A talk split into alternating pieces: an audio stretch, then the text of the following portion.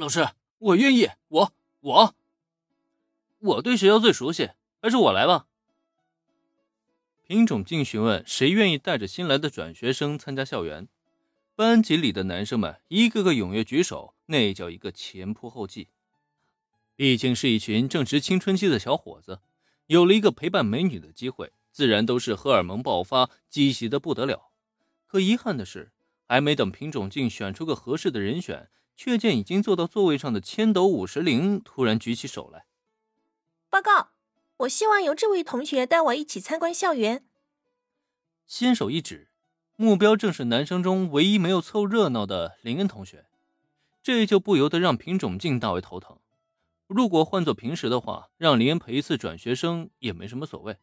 可问题是，作为目前帝丹高中最著名的风云人物。林恩现在走到哪里都极有可能造成围堵事件。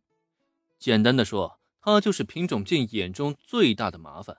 让他出面，这能行吗？而这个时候再看林恩呢？哦，好啊，我没问题。此时的林恩欣然选择同意对方的请求。他的想法倒也简单，那个千头五十铃摆明了就是冲自己来的。既然如此，那就看看他这葫芦里到底卖的什么药呗。事已至此，品种静也是不好拒绝，只能当下轻抚额头，同意之余又不忘警告林恩一番。虽然站在校方的角度，林恩组建的下午茶乐队出名，他们对此是乐见其成的。毕竟在这个生育率和入学率都朝下坡路前进的年代，学校里培养出一个明星，无疑将是带来生源的极大助力。但在品种静的立场上，他却觉得学生就是学生。该做好学生该做的本职工作就好了，搞那些花里胡哨的东西做什么呀？尤其他更知道林恩本来就不是一个老实的学生，万一这要真闹出什么状况来，到时候还不是得让他来收尾吗？嗯，那好吧，午休的时候你就带着新同学逛逛学校，记得别给我惹麻烦呀。放心吧，品种老师。品种镜那充满了威胁的眼神，让林恩不由得莞尔一笑。他是那种搞事情的坏学生吗？讲道理，一般情况下会搞事情的也只会是别人才对啊。比如那位新来的千斗五十铃同学。总而言之，转学生风波就此先告一段落了。对于接下来的日常授课，并未造成任何的影响。毕竟千斗五十铃整个就是一个冰山女啊。全程冰块脸的笔直坐在座位上一动不动，完全隔绝了任何人的搭讪。他那冰冷的气场，总觉得靠近他半米之内都会被立刻冻僵的。不过对此，原子心中却一直犯嘀咕。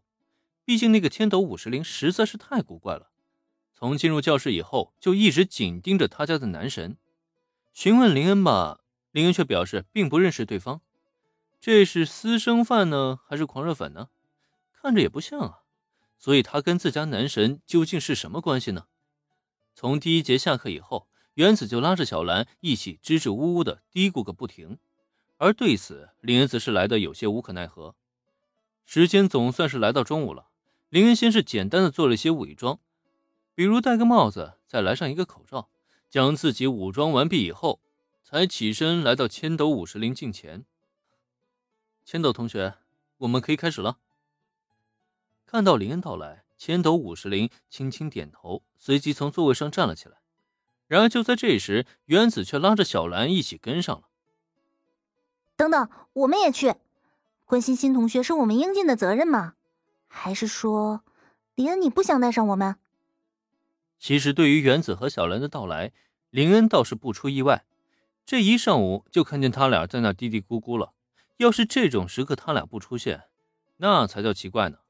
而这时再看千斗五十铃，对于原子和小兰的出现，他的表情明显不悦，甚至还下意识的皱了皱眉毛。